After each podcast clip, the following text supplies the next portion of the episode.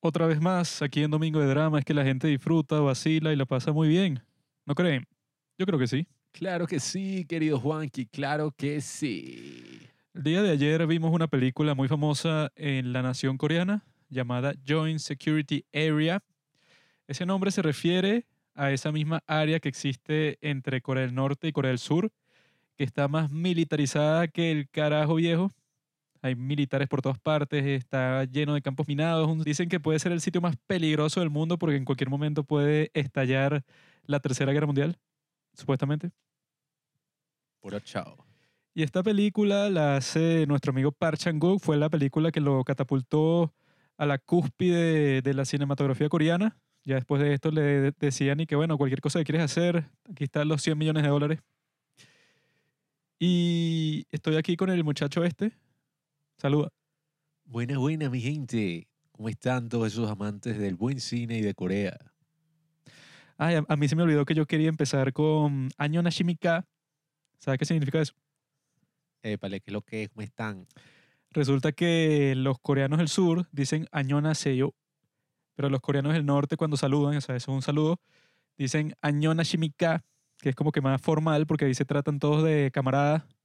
Entonces, cuando los coreanos del norte huyen hacia Corea del Sur, saludan a la gente así y ya la gente sabe que, ah, mire, este es, este es coreano del norte. Y los discriminan y los meten presos y los Lo secuestran. En fin, esta película se las cuento rapidín, rapidón.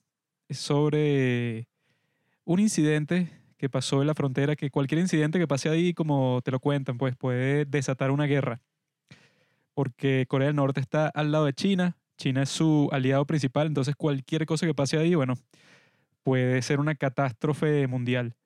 Resulta que al parecer algún soldado surcoreano mató a soldados norcoreanos y la historia es como que no, que él estaba yendo al baño, eso que sí, en pleno, en pleno campo ahí. Y resulta que lo secuestraron los coreanos del norte y supuestamente él, bueno, como es un gran soldado, de alguna forma se las ideó para matar a los que lo secuestraron y escapar de nuevo al sur. Y cuando él hizo eso, bueno, se armó un tiroteo, pero que creo que no ha pasado hasta el momento, pues, en esa área de seguridad de Corea, porque si pasara, bueno, sería uno de los incidentes más peligrosos del mundo empiezas con esa historia y viene la que supuestamente no es la protagonista, es como que la que mueve la historia.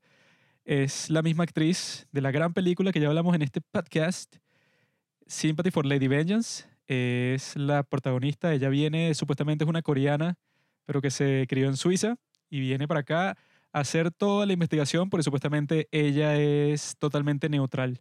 No es ni del norte ni del sur, entonces bueno, confían en ella para que en verdad busque la verdad, porque toda la situación es bien rara es bien rara porque todos están como que el que sobrevivió de Corea del Norte, que estuvo en la escena del crimen, y los dos soldados de Corea del Sur están actuando todo ahí como que como si estuvieran asociados, pero al mismo tiempo no. Es algo que, como dice al principio, pues que la declaración que hizo el coreano del norte cuando pasó el crimen, el incidente, él supuestamente la firmó, pero er- es imposible que la haya firmado él mismo porque la publicaron cuando él estaba en coma. Entonces no tiene sentido y que ella empieza a ver como que migajas de pan por ahí que la llevan a una conclusión que es totalmente distinta con la historia del principio, o sea, que se veía venir que todo era mentira porque todos estaban así como que, bueno, prefiero no decir nada, prefiero no hablar contigo, estaban así todos en una actitud súper sospechosa. Y esa es la película, el misterio de qué fue lo que en verdad pasó aquí en esta zona que todo el mundo tiene miedo de hacer cualquier cosa. Pues dicen que si este puente, si lo cruzas, tienes que tener cuidado. Esta línea, si la cruzas, ya estás en Corea del Norte. Lo que significa que, bueno, o sea, si haces cualquier acción descontrolada, puedes crear un caos que nunca se ha visto. Todo el mundo está en un ambiente de tensión máxima y eso yo creo que supieron retratar perfectamente en la película. O sea, yo creo que eso es lo que más se siente, pues una tensión mientras se está haciendo esta investigación. Y básicamente es eso, pues una película de misterio y de detectives, básicamente. Bueno, esa zona en sí es muy particular para toda la historia y para la misma Corea, un espacio así donde tenemos como estas casitas, no sé cómo describirlo, estas, estos galponcitos así, que dividen por una línea todo lo que es Corea del Norte y Corea del Sur, y 24/7 hay gente así viéndose de un lado y del otro, soldados de ambos bandos, así como pendientes de cualquier confrontación, de cualquier cosa que pase. Yo cuando la vi por primera vez me preguntaba y que, ajá, pero grabaron ahí en verdad o qué? Porque está muy bien hecho, sí. Uno siente que en verdad están ahí. Después fue que me enteré que en verdad resulta que esto lo hicieron en un set. Fue como un set que construyeron de toda la cosa así, Joint Security Area. Sí, que se llama la zona demilitarizada, ese es el nombre que tiene en español.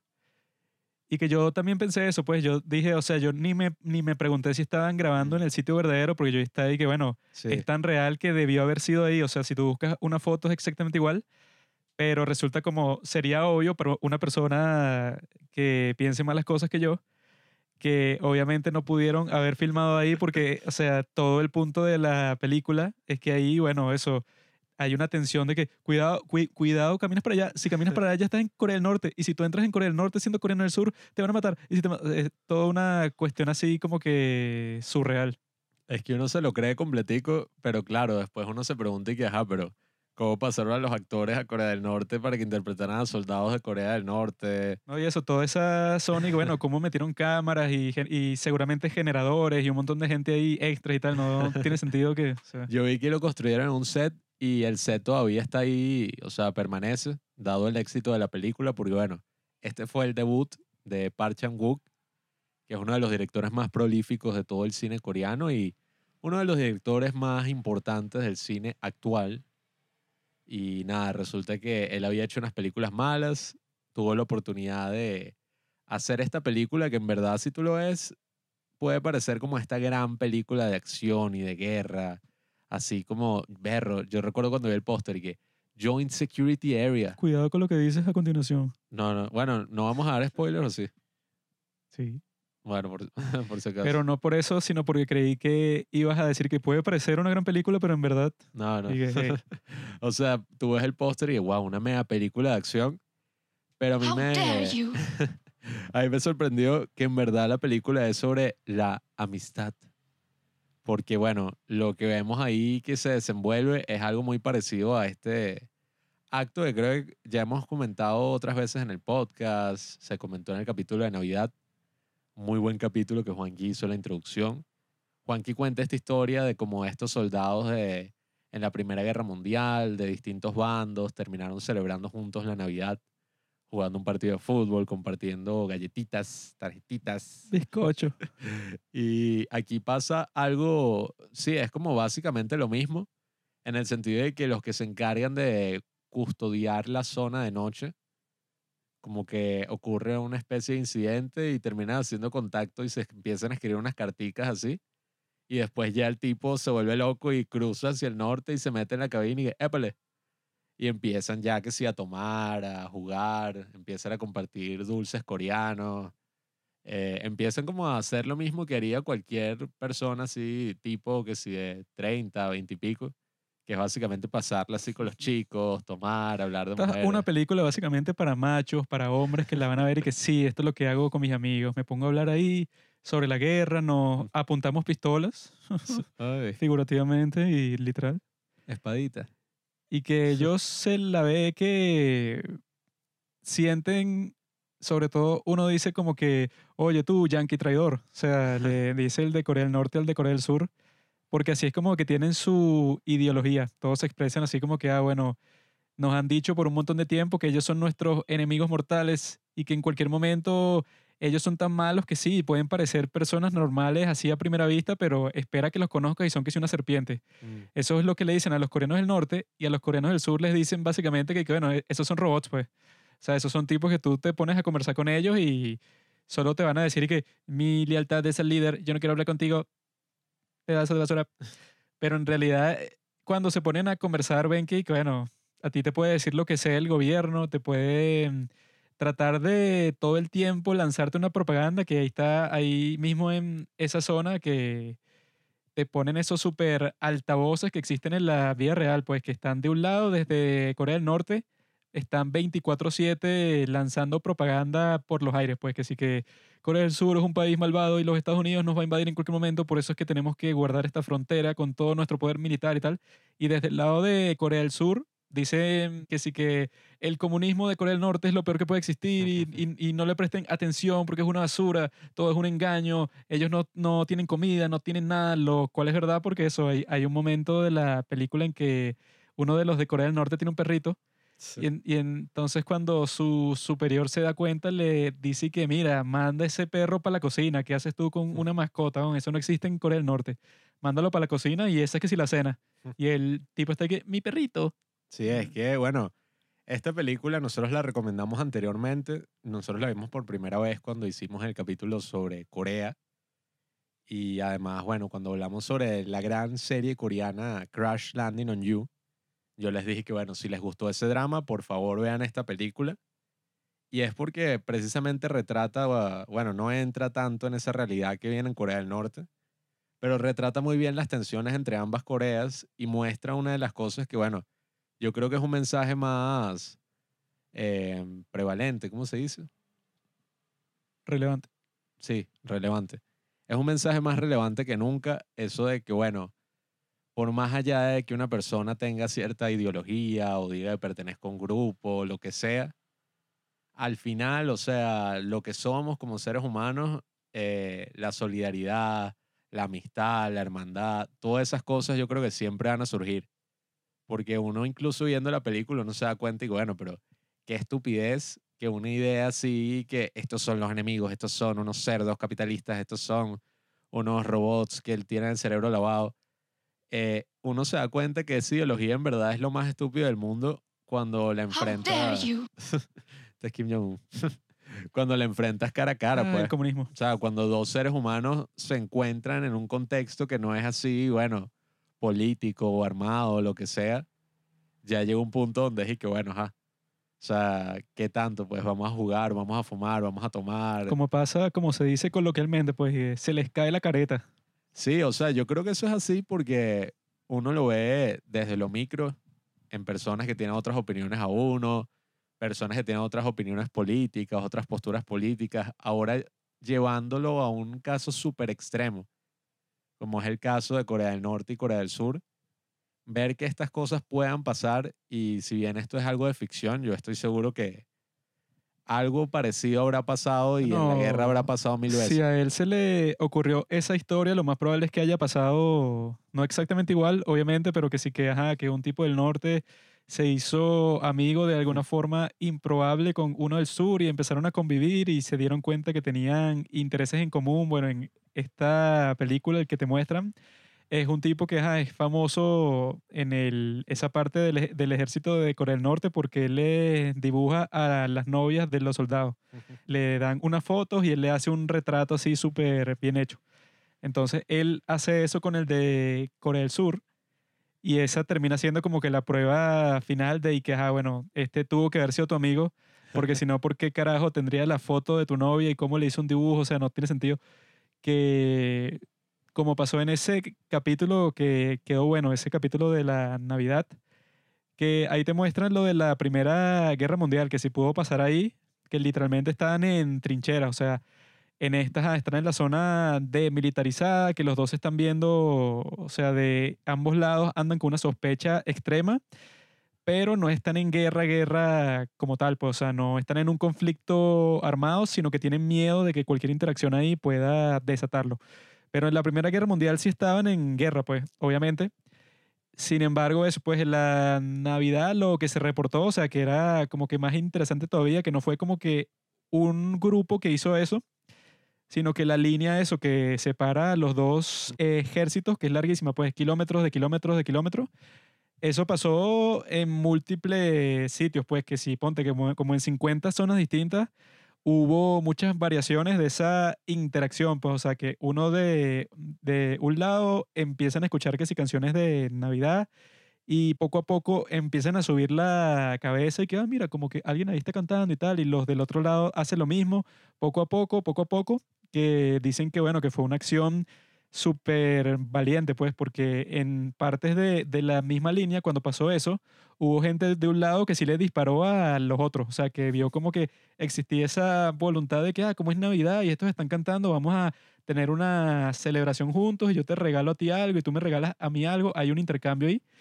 hubo gente que sí fue y que, ah, bueno, aprovecho la oportunidad y te disparo. Pero eso, de todo el grupo, una cantidad de personas muy pequeñas los que aprovecharon esa oportunidad para matar al otro. Casi todos los demás fue que, oye amigo, ¿qué tal? ¿Cómo estás? Y que no compartían idiomas en común en la mayoría de los casos, pero eso, se comunicaban con señas y se regalaban cosas, que si chocolate, bizcochos, cualquier cosa que tuvieran. Y el punto de todo eso, bueno, está clarísimo, pues, o sea, que si en ese caso, que es el más extremo de todos, que tú literalmente estás ahí para matar al otro, y que a pesar de todo eso puedes decir y que, ah, bueno, puede haber un momento de reconciliación, de, de diálogo, de comportamiento humano completamente normal. Si eso puede pasar ahí, bueno, el mensaje es que puede pasar en todas partes, en cualquier circunstancia, pues. Claro, es que en esencia yo creo que nosotros somos así, como especie, como comunidad, sociedad, etcétera, porque uno se da cuenta que estas ideologías llevan todo como a un punto absurdo. Y nunca podemos olvidar que por más que sea, por más divisiones o aparentes divisiones que podamos encontrar en el otro, al final todos somos seres humanos. Y eso se hace súper palpable cuando tú estás cara a cara con otra persona y tienes, qué sé yo, que convivir, tienes que trabajar con otra persona, tienes que colaborar con otra persona, hay todas esas divisiones que nosotros nos ponemos, quizás por la distancia, por los prejuicios o por cualquier otra cosa, que en verdad creo que no son cosas tan importantes, porque, como te digo, al minuto en que tú tienes una persona enfrente, eso es mentira que tú le vas a lanzar insultos así como ah, en Twitter. Eh, tú no, o sea, si tú confrontas un troll de frente, probablemente le quitas todo su poder. Entonces, yo creo que esta película retrata muy bien eso, esa cualidad de los seres humanos de relacionarnos, de socializar. Y es sorprendente como uno por unos momentos así, por unas cuantas horas, tú piensas que todo ese conflicto no vale nada en lo absoluto por lo potente que es la amistad de estos soldados. O sea, uno dice, coño, qué ladilla, qué fastidio. O sea, ¿por qué tiene que haber una guerra eso también pasa con las historias de amor. ¿Por qué tiene que haber una guerra? ¿Por qué tiene que haber una cosa cuando estas personas fácilmente podrían ser, qué sé yo, compañeros de trabajo? Fácilmente podrían ser, y no, bueno, nuestros hijos estudian en el mismo colegio y somos amigos. Bueno, es que este ejemplo es todavía más raro porque no es como ese de la Primera Guerra Mundial que es y que, ok, tú eres inglés y yo soy alemán, estamos en plena guerra, yo invadí Francia y por eso es que estamos en interacción sino que en este caso, y que bueno, los dos somos coreanos, los dos hablamos coreano, pero por un montón de cuestiones locas ahí que han pasado por la historia, bueno, entonces somos que si los peores enemigos de todo el mundo, cuando en realidad de todas las otras personas que están que si cerca de toda esta zona, pues no sé, de los chinos, de los japoneses, de toda esta gente, los que más tenemos cosas en común somos tú y yo, pues, o sea, somos los del lado del sur y del lado del norte, si hablan el mismo idioma, tienen la misma historia, o sea, en teoría debería ser fácil que se reconciliaran. Obviamente que no lo es, pues, y que este Park Chan-wook hace énfasis en la película con que uno de los saludos que tienen tanto los coreanos del sur como los del norte es que dicen la palabra para Corea unida, como que unificación, como que las dos Coreas siempre van a estar juntas, o sea, dicen como que algo así en coreano, porque el objetivo de ambos, bueno, del norte es que sea todo dominado por una cuestión así, bueno, como su dictadura, pues. Y del sur están y que no, algún día quizá estemos juntos y tengamos una república y eso, que yo creo que nunca va a pasar, pues, porque sería que si el cambio diplomático así y de todo tipo, social, más drástico de toda la historia. Pero hay gente que dice que no, bueno, puede llegar un momento que si Corea del Norte llega en una situación que ya está, bueno, que no tiene más formas de negociar para hacer absolutamente nada, que quizás llegue el momento en que sí sea posible, pero yo veo que, bueno, para que pase eso no tengo idea de qué más tendría que pasar, porque ya en Corea del Norte han vivido hambrunas, incluso hay eso, videos de YouTube, de Vice y de otros canales ahí que te muestran como hay un montón de coreanos del norte que los mandan a trabajar en muchas partes del mundo como esclavos. O sea, que, que bueno, tú aquí construyes cualquier cosa que dicen que varios estadios del Mundial de Rusia del 2018 fueron construidos por unos grupos de coreanos del norte que básicamente eso los ponen a trabajar que sea 20 horas al día. Sin embargo, y que ellos, esos grupos que fueron pues de Corea del Norte para Rusia, decían que fue que sí la mejor experiencia de sus vidas porque Mm. en Rusia eso, tienen comida de sobra, tiene, o sea, que si les, les daban ropa de invierno para trabajar y que no, bueno, era un trabajo bastante fuerte, pero era chévere porque por lo menos estábamos fuera de nuestro país y nos trataban como esclavos, pero esclavos, o sea, como que le caían bien al jefe de los esclavos, básicamente, pues. Bueno, no hay mal que dure mil años, pienso yo. Al menos 500. No, y que se ve también claramente en la película, pues, porque hay como que grupos de turistas que visitan la zona del lado de Corea del Sur. Obviamente que del lado de Corea del Norte no hay ninguno, porque es que, bueno, si hubiera, lo más probable es que harían todo lo posible, todo lo posible para saltar al otro lado, pues, pero tú no ves ninguno. Tú del lado de Corea del Norte ves puros soldados y del lado de Corea del Sur, que si puros turistas, no solo de Corea del Sur, sino eso, del occidente, y que, ah, mira, qué, qué curioso esto, ¿no? Mira, aquí están unos soldados, podemos entrar a las casetas estas que han tenido como que unas reuniones ahí en el pasado. Sí, bueno, en teoría puedes cruzar al norte dentro de esas casetas que este Conan O'Brien hizo un episodio donde viaja a Corea del Sur y es y que bueno, Conan en Corea del Norte y literal ajá, cruzas la caseta y ya estás en Corea del Norte. Que eso también es lo absurdo un poco de todo el conflicto, pues que es y que bueno, si cruzas una línea que está delimitada en el, en el suelo, ya estás en un lugar totalmente distinto a otro, o sea, ya se aplican otras normas así todas exageradas y dictatoriales. Ya es un infierno del otro lado. Pero bueno, a mí me gusta mucho esta película. Creo que más allá, bueno, de la misma historia y de todo lo técnico está muy bien porque ya más o menos empiezas a notar esas cosas. Todavía como que no es el Park Chan-wook que todos conocemos, pero está como a un 80%. Porque bueno, en la película actúa Song Kang-ho, que es uno de los actores más famosos de Corea y el que aparecería en todas las películas posteriores de este director. Aparece, no recuerdo el nombre de este actor, pero también aparece en Sympathy for Mr. Vengeance, el tipo del pelo azul. Y bueno, son actores que primero... Esos dos salen en todas las películas. Bueno, el mismo, el que hace soldado coreano, surcoreano. Lee. Eh, sí, el, como el protagonista, pues. Lee. Ese también aparece en un pocotón de películas coreanas. Ese guapo. de Devil. Sí, sí, por eso. en Aiso de Devil es y que wow.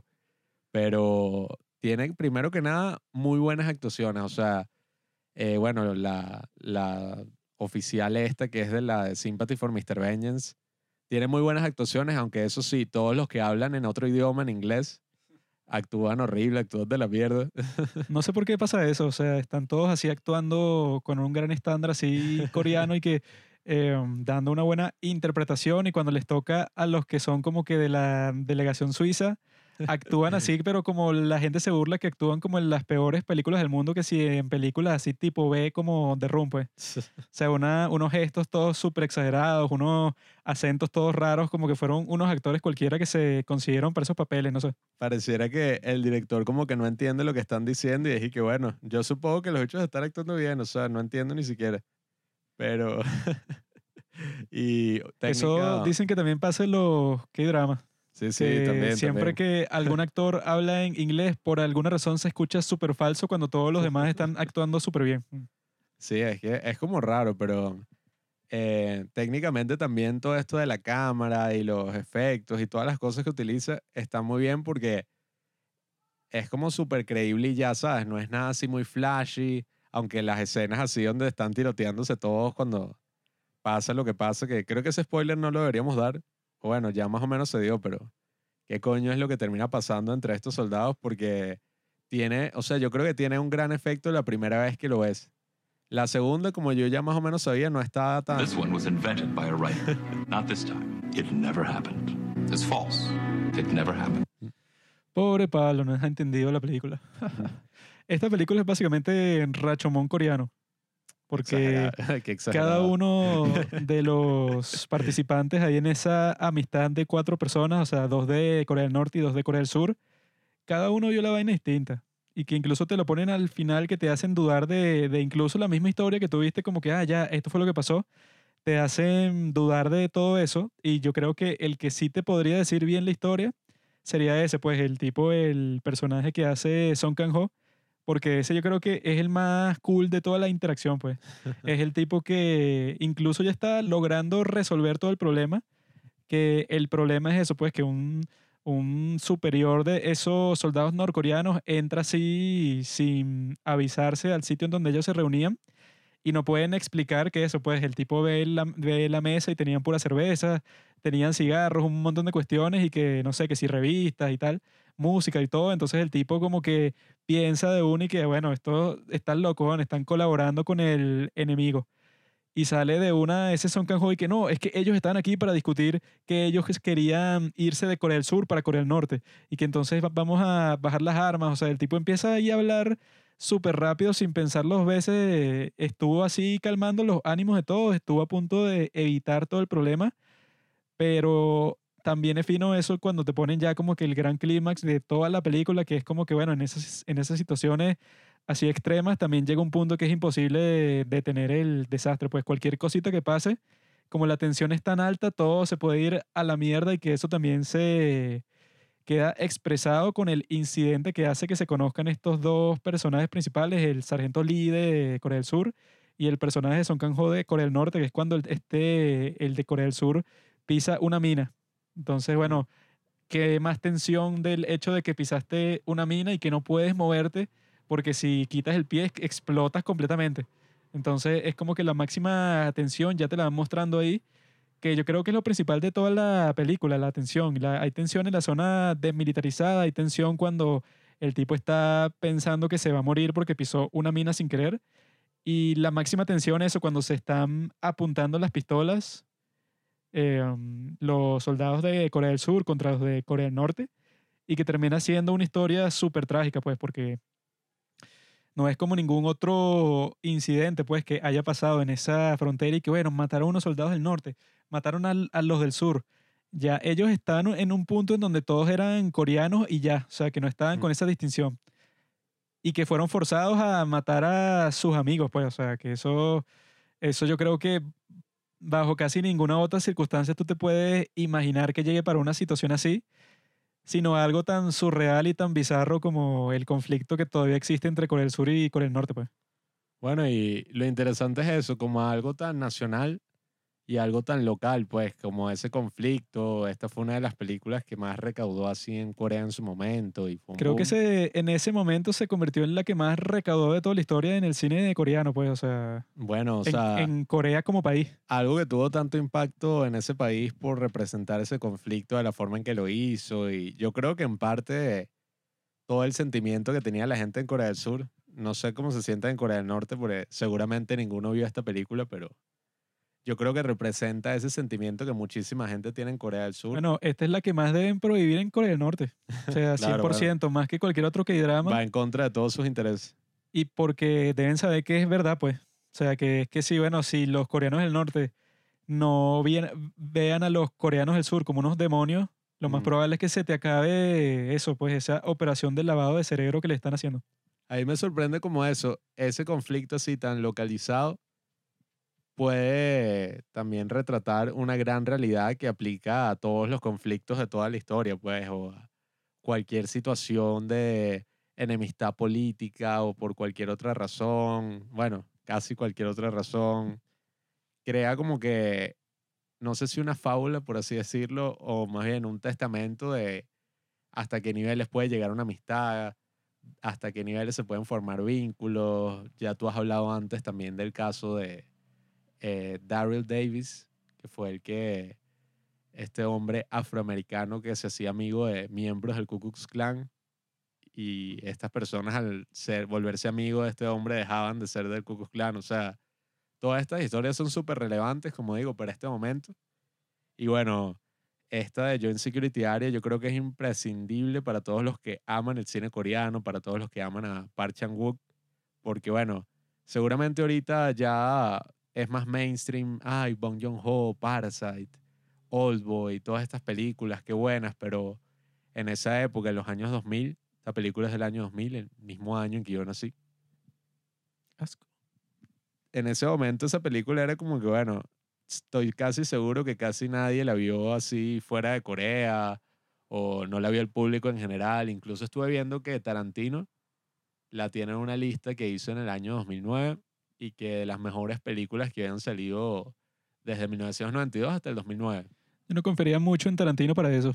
No, bueno, porque también. él tiene ahí un está gusto de Blade. película. Hay un poco todo de películas ahí El raras. llanero solitario. De, Bueno, está la, loco. la número uno es Battle Royale.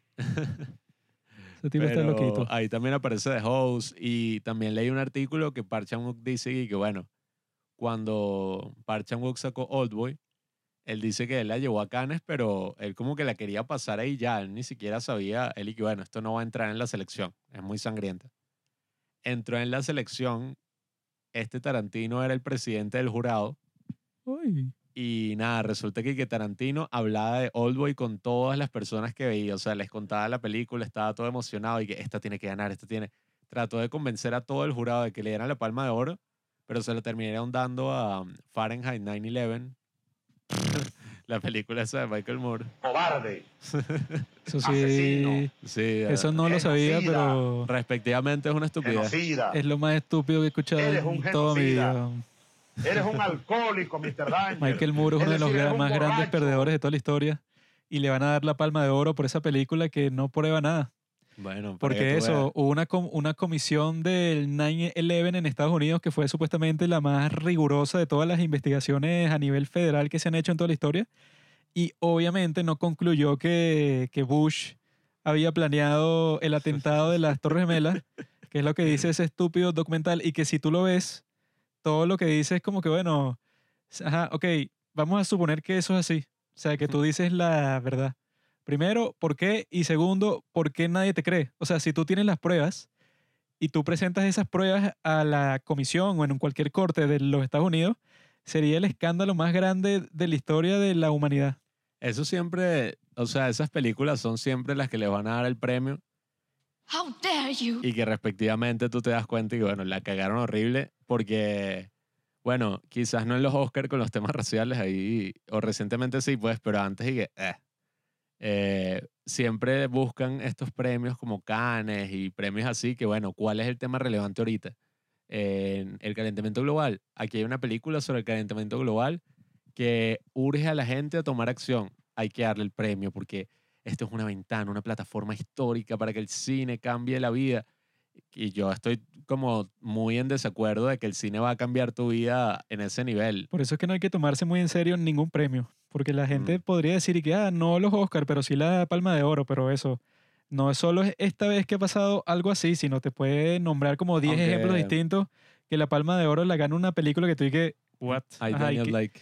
No, ¿y qué pasó, no sé, con Synecdoche New York? ¿Qué pasó con eso cuando ganó la de Barton Fink sobre Europa de Lars von Trier, que es una obra maestra? Bueno, aunque ojo, también hay un lado positivo a la historia que Oldboy ganó el premio de la crítica y, el o sea, Grand Prix, ¿no? Ajá, el gran, el Grand Prix, el premio del jurado. Que, o sea, Park Chan-wook decía que, bueno, yo nunca me hubiera imaginado que esta película iba a llegar hasta acá, porque él había hecho Sympathy for Mr. Vengeance antes y ni siquiera tuvo mucho éxito en Corea. O sea, fue como que, eh, Porque Sympathy for Mr. Vengeance, el tipo fue demasiado animal, weón. bueno. Pero en Allboy tiene su brutalidad, pero no es una brutalidad constante como en Sympathy for Mr. Vengeance y que yo no sé si él, él en verdad pensaba eso, quizá lo está diciendo por humildad, porque yo me imagino en su lugar si yo hice Allboy, de bola que voy a pensar eso, yo voy a estar Bueno. pensando que mi película es mejor que cualquier mierda que hayan sacado este año. Sí, bueno, él decía que yo no espero que tenga mucha distribución en Estados Unidos porque es demasiado violenta para este país. Porque, bueno, también hay que considerar que, bueno, ya en los 90, como dice Tarantino, ya no era tan así, pero uno no iba a ver una película así, de, o sea, como es Oldboy o como es una de estas películas coreanas de las que hemos hablado. No es que si en esos tiempos fuertes. eso, pues te tenían que transportar todo lo que tenía que ver con la película en físico. Se, Sí, seguro era mucho más difícil desde el viaje de todas las personas hasta eso, pues, y que no, cualquier material que me transportes, cualquier información, si por ejemplo en los años 70 y 80 todo tiene que ser en físico, va a ser 3.000 veces más difícil que ya pues em- empezando los 2000, ya todo ese proceso poco a poco se iba digitalizando en todo Sí, sentido, sí. pues, y así cualquiera de esas películas viajaba para todas partes, porque sobre todo que si en un país como el nuestro, sin eso yo no sé cómo ibas a conseguir películas, eso no, sí, estoy viendo estas, pe- estas películas de Claro. Japón. Es o que, sea, bueno, fue gracias a Tarantino, en parte, a que el cine también de Bong Joon-ho, como él dice, que, que bueno, gracias Tarantino, dice en su discurso. Porque bola. él también dijo que The Host para él es una de las mejores de esos años. This one was invented by a writer. Pura mentira. Not this ¿no? time. It Verdad, never verdad. De las mejores de esos años. O sea, de la lista que te digo, de 1992 al 2009, de su, no de las mejores. Él dijo, él dijo de su favorita. Pero Tarantino no tiene gusto cinematográfico. no, Es un sí, gran cineasta, pero Esa historia es muy interesante. si yo fuera a ver una película con Tarantino, yo le digo que tú no hables. Yo escojo. Bueno, es que este Park Chan-wook dice que Tarantino cuando habló con él le empezaba a decir y que no, este plano y este detalle y esto acá, que él y que ni él mismo se acordaba ya de esos planos y que él le habló tanto de Oldboy que él decía que wow, me provoca ver mi propia película y ajá, o sea, siento como que no la he visto bajo estos términos, pues la quiero volver a ver. Es un chupamedias. Mi amigo Park Chan-wook. Lee Chan-dong nunca diría eso. Lee Así Chan-dong que es un hombre que no se arrodilla frente al imperio estadounidense. nosotros somos como Tarantino. Mm. porque todos estos grandes directores también les gusta este cine. Por ejemplo, Sean Baker ha hablado del cine de Lee Chan-dong, dice que es buenísimo, dice que es una inspiración, Sean Baker es un enfermo. buenísimo. Esta película te muestra ahí cuál es el nacimiento del gran Park Chan-wook, su ojo volador. Chan-wook es como un águila. Él puede ver la realidad desde más ángulos que cualquier otro ser humano. Ah, bueno. Ahí puedes ver cuando se le cae la gorra a una de las turistas coreanas del sur y llega este Song Kang-ho y se la recoge y tal y ves todo así como el que le dicen el plano de Dios y lo ves desde Mm. varios ángulos así porque es la línea que divide las dos Coreas. O sea, él visualmente te muestra como 100 veces en toda la película la tensión. O sea, te la te pone bastantes situaciones que te transmitan tensión para que durante toda la película tú sientes que estás ahí en esa zona demilitarizada. Y lo fino es eso, pues, o sea, que casi que el 80% de las cosas que transmite no solo en esta película, sino en su cine, bueno, que el ejemplo más básico de ese, más eh, representativo es la de Thirst, pues, o sea, ahí Mm. hay pocas escenas en donde el diálogo en verdad importa mucho para la, para la trama. Es más como para decir unos datos ahí que, bueno, eh, para rellenar como que las interacciones entre los personajes, pero que no interesan tanto, sino que es como te va conectando todos los personajes con las tomas y todo lo que hace. O sea, el cine de Park Chan-wook, entre los tres directores de cine coreano que hemos conversado hasta el momento en el podcast, es que el suyo es el más instintivo de los tres, pero por mucho, pues, o sea, el tipo no está pensando tanto así en los personajes, o sea, los personajes son más como que tú los conoces instintivamente al, al principio, pero bueno, viéndolo con Oldboy, que es su más famosa obra de todas, tú no conoces para nada el personaje principal, pues tú sabes que, bueno, él hizo esto aquí, hizo otra cosa por allá, sé pero, lo suficiente, Juanqui, sé lo suficiente. pero si lo comparas con Lee Chan-dong o con, el mismo Bong Joon-ho, los personajes los presenta mucho más de forma tradicional, pero en el caso de Park Chan-wook eso te lo muestra en un montón de situaciones distintas y esa es su forma de presentarlo. Sí, bueno, yo no, no, sé, que sí, bueno, conversa ahí sobre tu historia de vida, Yo ¿no? O sea, tú como- vas a ver este personaje en todas las situaciones del mundo.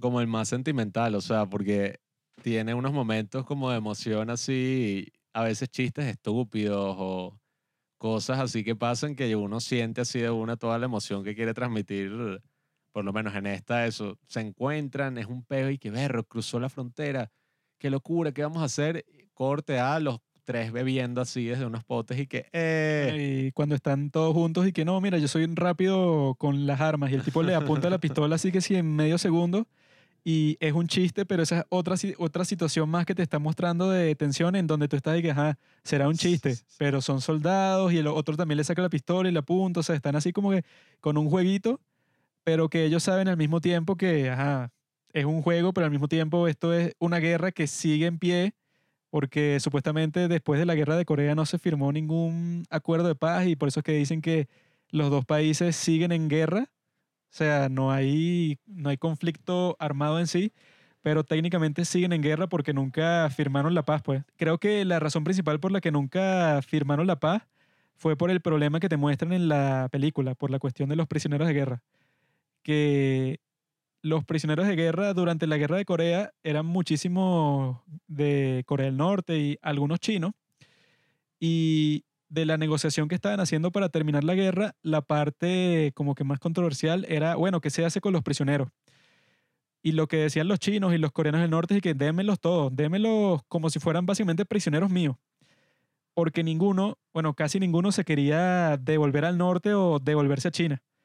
Porque sobre todo Mao, los soldados que mandó para esa guerra era como que la gente así como que más eh, desechable, pues. Como que no, unos que eran de los nacionalistas, una gente ahí que a, a mí en verdad no me importa si vive ni muere. Entonces el hecho de que te capturen es como que un, des- un deshonor y si a ti te devuelven para tu país, lo más probable es que te traten como un pedazo de mierda, sumándole ya que tu país es una basura.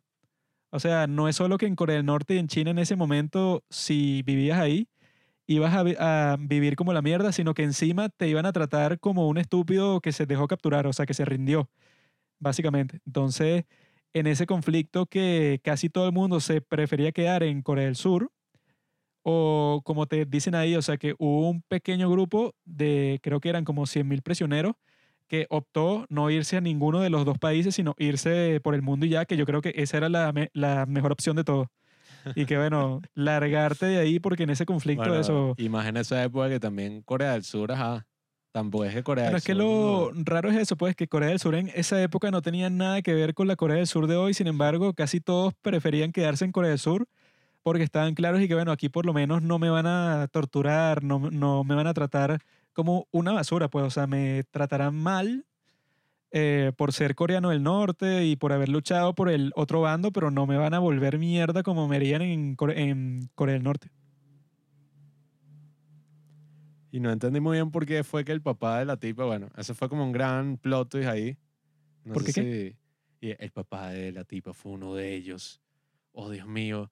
Ahora toda la investigación ha cambiado. No entendí muy bien. Ah, bueno, ahí yo, yo, lo, yo lo que entendí de eso es que sus superiores no querían en verdad que se revelara nada. O sea, que era que la historia como está ahorita para nosotros es perfecta. Ajá, que un coreano ahí le disparó uno, uno, un coreano del sur le disparó a unos coreanos del norte y listo, y shh, todos calladitos, todos para su casa. Pero como se dieron cuenta que la tipa está investigando de verdad porque uno del- de los que estuvo involucrado ahí se suicidó cuando le dijeron que le iban a hacer una, prueba de polígrafo para ver si decía la verdad. Cuando se dieron cuenta de eso y eh, buscaron todos los registros de la vida para revelarle a la investigadora esta que su padre era un general de Corea del Norte que fue del pequeño grupo que no quiso quedarse ni en Corea del Sur ni que lo enviaran para Corea del Norte Una patria. sino que se fue para Suiza.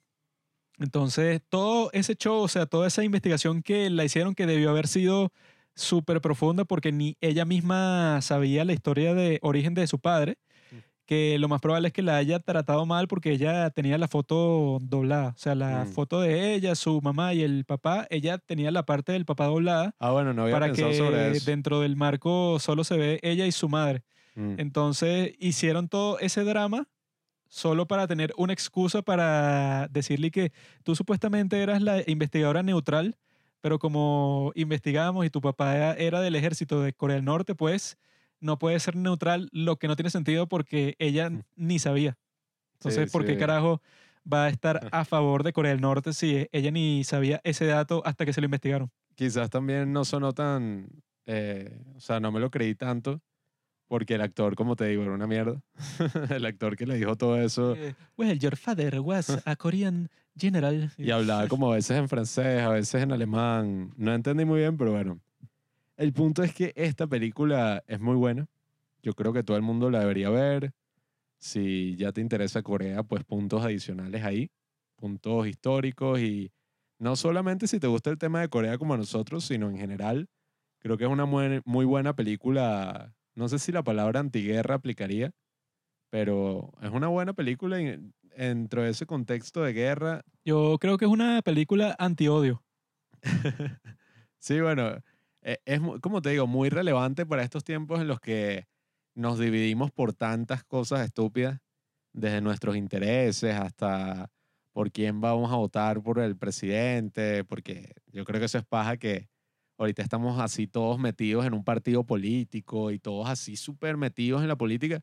Yo creo que eso es paja. Ahorita cada vez menos personas les importa así la política de frente. Yo soy del Partido de los Verdes. A mí me importa es el ambiente. Pero bueno, Bueno, se podría ver una especie de trilogía de películas de estas, Lo que pasa es que el tonto de Bong Joon-ho no ha sacado, Bong Joon-ho no ha sacado nada así sobre la historia de Corea específicamente, Ah, ya, ya. pero que sea así como que, ah, ves Joint Security Area, Peppermint ves. Peppermint Candy y ves, no sé, ves la de... Hay una película que no sé quién la hizo, pero es sobre la guerra de Corea. Como que de unos hermanos que uno termina peleando por el norte y el otro por el sur. Brotherhood of War. Se puede hacer un capítulo sobre esas tres películas y que, ajá, ahí tienes toda la, La historia de todas las perspectivas posibles. ¿no? No, bueno, yo Porque diría- la de Peppermint Candy, eso que uno dice que no, si estás en Corea del Sur no tienes problemas. Bueno, en esa película te muestran que, eh, ajá, será para un grupo de la población, pero ese gobierno de Corea del Sur también creo que era en los años esos 70, 80. Si te querías joder, te iba a joder sabroso. Claro, es que eso es lo mierda que uno ahorita y que, claro, o sea, Corea del Sur versus Corea del Norte, verga. Pero tampoco es que en esa época Corea del Norte era mejor. Pero Corea del Sur tenía su dictadura militar, pues. No es que era así que, coño. Yo creo que la trilogía más bien y que esas dos y Reply 1988. Coño, y sí sabrían todo lo que hay que saber sobre Corea y más. Pero bueno, como les digo, una muy buena película dura como dos horas, ¿no? A mí se me hizo burda de rápida, Creo verdad. que dura dos horas, pero esta también está construida así de que eso, es- va, nunca se detiene. Sí, Siempre está pasando de algo súper activo, algo súper significativo Y no a te, la otra escena. cuenta, no te cuenta la historia como que, bueno, pasó esto y listo. Sino que es y que no, en la actualidad la tipa hace la investigación, empieza una especie de Rashomon ahí, después te Ah, bueno, sí, muestran es la historia. que fino que al principio, o sea, que no te van a decir como que esto es un misterio, mi amigo. Sí, Aquí sí. hay algo encerrado. No, o sea, tú ves y que, ok, ella va a hacer una investigación porque al parecer hay cosas que no cuadran y tal, pero nunca te tratan de forzar así como que, hmm, o sea, no te ponen una música de misterio y que, ajá, aquí hay algo bastante importante escondido, sino que te vas dando cuenta poco a poco y que, coño, esta cuestión no cuadra. Todo lo que están diciendo uno dice una historia, otro dice una completamente distinta, otro ni quiere hablar, otro se trató de suicidar. Mm. Sí, o sea, lo presentan de una forma muy interesante y bueno, creo que es un gran testamento de lo que se convertiría Park Chan-wook en el futuro, uno de los mejores directores de Corea y de todo el mundo. Aunque eso, pues, quizá en el futuro estaremos viendo una película, pero de cómo los coreanos se unieron en nación, que yo vi que supuestamente en la frontera entre Corea del Norte y Corea del Sur hay unas tumbas que quedaron de la guerra de Corea en las cuales, dependiendo si tú eras coreano del norte o coreano del sur, pero que en verdad eso te gustaba tu patria y tal, te enterraban parado.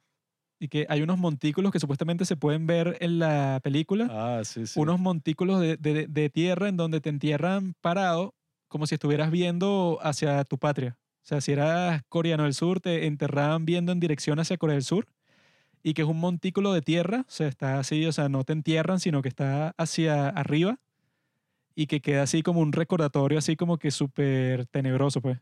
Como que, bueno, ese montículo que tú ves ahí es una tumba y es de una persona que eso, que no quería luchar esta guerra, que bueno, que esa guerra de Corea particularmente es una de- las guerras más sin sentido de toda la historia. O sea, que no hubo ninguna razón para que ocurriera, nadie ganó nada, murieron millones de personas y fin, y ya. Gracias, China. Gracias, Mao. Como diría Trump, Trump, si estuviera en este momento, diría, I'm gonna come. y fuera para la frontera y ya hubiera solucionado el problema. Bueno, Trump creo que fue el primer presidente de los Estados Unidos desde no sé quién en cruzar la línea esa que vemos en la película con Kim Jong-un, pues. Podemos hacer una película así como Joint Security Area, pero de la historia de Trump y Kim Jong-un. Así, bueno, cómo fue la conversación que tuvieron, si se volvieron amigos, qué pasó ahí. Yo escuché que Hollywood ya tiene preparadas como 10 películas sobre Trump, así, bueno, sobre que el tipo, o sea, hay una que salió que creo que es una miniserie que es con. Jeff Daniels, creo que es Jeff Daniels, ¿no? Donald Gleason, No sé. interpretando a Trump. Ajá, pero creo que Jeff Daniels era es como que el Ah, personaje principal ahí. El bicho es que sí, de Mueller Report, una cosa así. Es sobre la cuestión que pasó con el director del FBI, pero que si tú ves el tráiler, tú estás y que, ¿qué? O sea, fue como que un hecho casi insignificante, pero ponen a Trump como si fuera Kingpin de la serie de Daredevil de Netflix. Pues, o sea, el tipo es así como que un mafioso que, oye tú. Yo creo que al final no irá a sacar nada de eso porque Yo creo que se por- da nada cuenta y bueno, ¿qué tanto? yo creo que por lo menos una sacarían así que si sobre el 6 de enero así, pero un show, o sea, que sea que si lo más como si fuera una película del 11 de septiembre, yo creo que sí la van a sacar. Capaz sacan una así tipo Vice, la de Adam McKay, que es y que, no, Dick Cheney. El bicho creó la guerra de todo el mundo. Yo creo que probablemente saquen una así porque eso, el Trump Derangement Syndrome sigue existiendo, pues, o sea, de la gente que hasta el día de hoy tiene pesadillas con Trump y que no, va a ser un dictador, todavía es posible, o sea, sigue existiendo todas esas personas, pues, pienso yo. Lo que escucha, lo que tienes que escuchar todos los días es eso. I'm gonna come. Eso es lo que yo escuché de toda la presidencia de Trump. Qué arrecho. Si Trump vuelve, estaremos ahí, pues, con él. Y van a pasar esta película en la Casa Blanca y Corea será libre porque Trump es el único presidente que en verdad quiere la libertad de Corea porque Biden tiene así sus tratos con los norcoreanos. Que viva Joint Security Area, pues. Y que viva Corea libre, Core- Corea unida.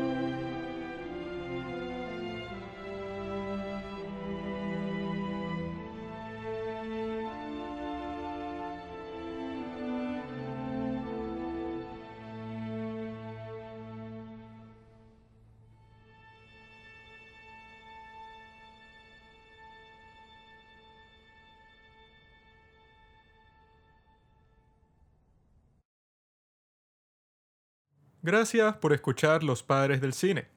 Síguenos en Instagram en arroba los padres del cine para enterarte de los nuevos capítulos que iremos publicando. Si nos escuchas por Apple Podcast, déjanos una reseña. Si no, disfruta escuchándonos en todas las aplicaciones por las que puedas descargar podcast.